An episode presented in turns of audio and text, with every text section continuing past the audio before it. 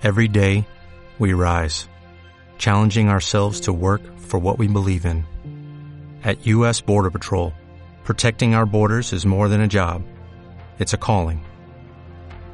Agents answer the call, working together to keep our country and communities safe. If you're ready for a new mission, join U.S. Border Patrol and go beyond. Learn more at cbp.gov/careers.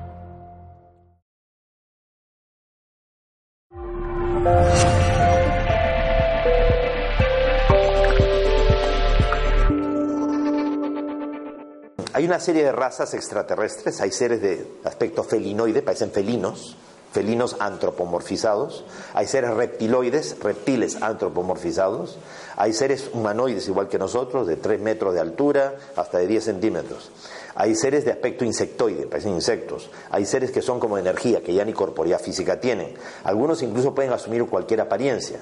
O sea, los ves como sientes que son, ya y pueden de o de alguna manera como quieren que los veamos. Entonces hay de todo.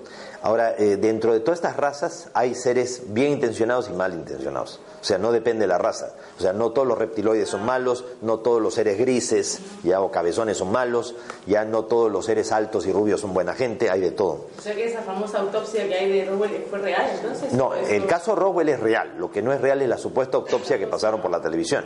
Recuerden ustedes que en 1995 faltaban dos años para que se cumplieran los 50 años del caso Roswell en donde el gobierno norteamericano está en la obligación de publicar documentos secretos ya y sacarlos a la luz.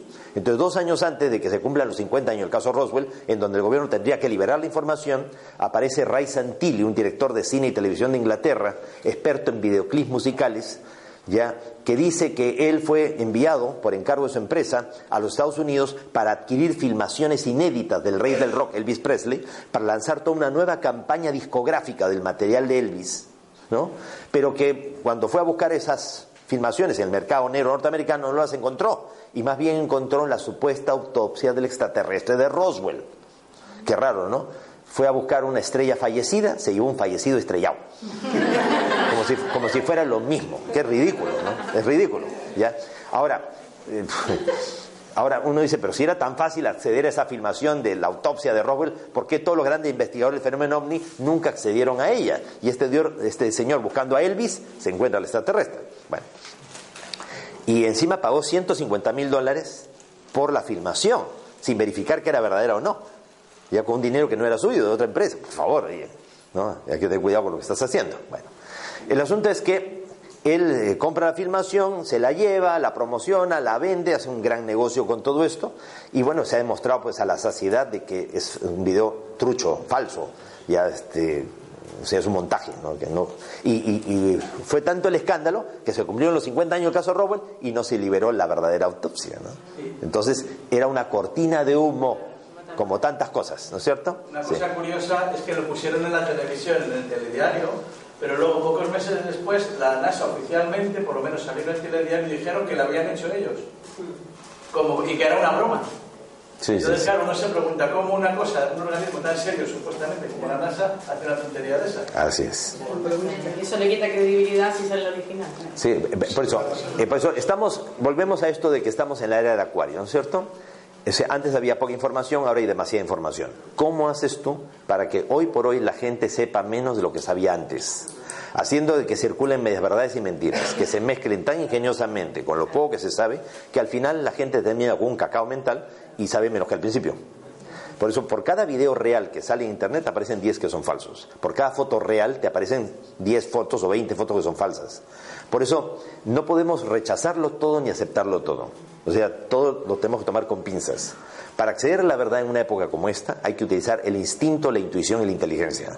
Hay cosas que te pueden parecer muy coherentes y muy lógicas, pero si internamente algo te dice como que no, no, no, pues confía más en tu intuición. Y si tu intuición no te dice nada, busca siempre la lógica y la coherencia de las cosas. Ahora, si puedes combinarlo todo, mejor todavía.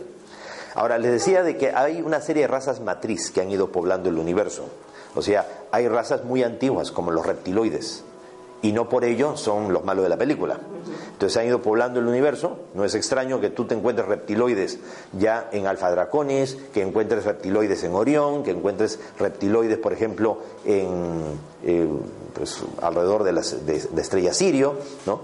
Pero también hay felinoides, y también hay humanoides, y humanoides que han evolucionado de los, de los eh, reptiloides, insectoides y todo. Entonces, en un mismo sistema solar puedes encontrar en un planeta una raza, en otro planeta otra raza, o en una misma planeta dos o tres razas coexistiendo.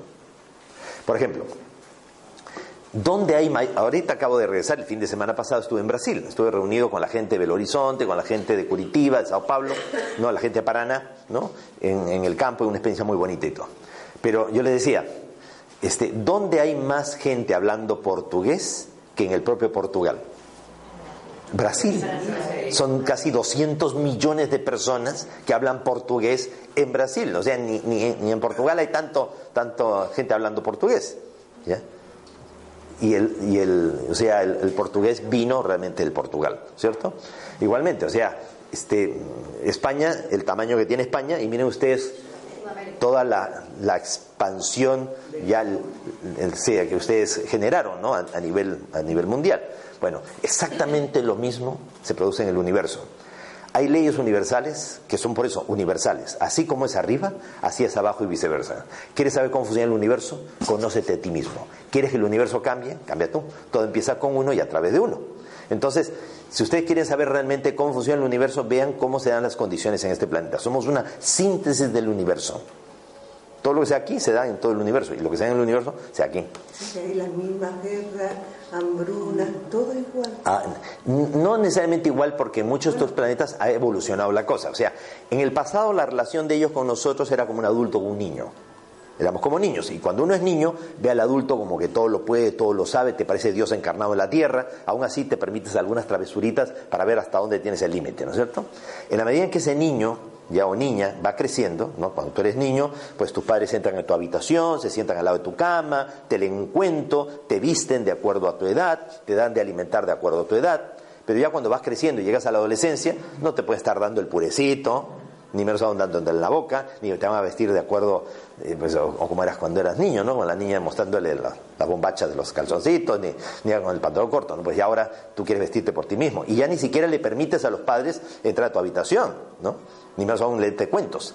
Entonces la humanidad se encuentra en una adolescencia tecnológica, en una adolescencia precoz, y ellos están esperando a que nosotros, por nosotros mismos, lleguemos a una juventud responsable que nos permita la convivencia. Entonces ellos ya pasaron esas etapas, algunas de ellas, ¿no? Y aún así ha habido batallas cósmicas, se han peleado allí.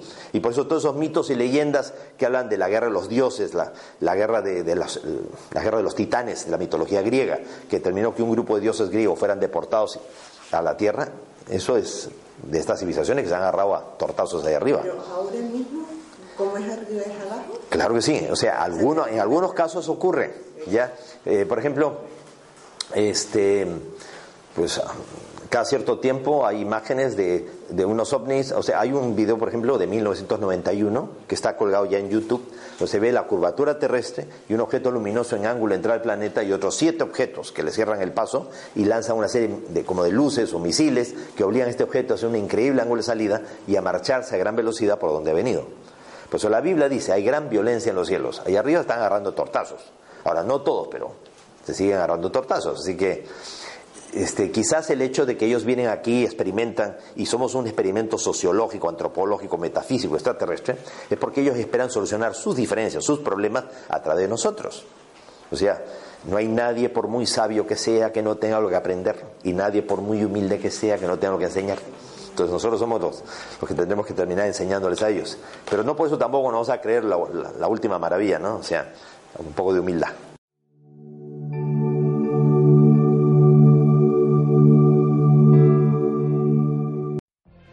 What if you could have a career where the opportunities are as vast as our nation, where it's not about mission statements, but a shared mission? At U.S. Customs and Border Protection, we go beyond to protect more than borders, from ship to shore, air to ground, cities to local communities. CBP agents and officers are keeping people safe.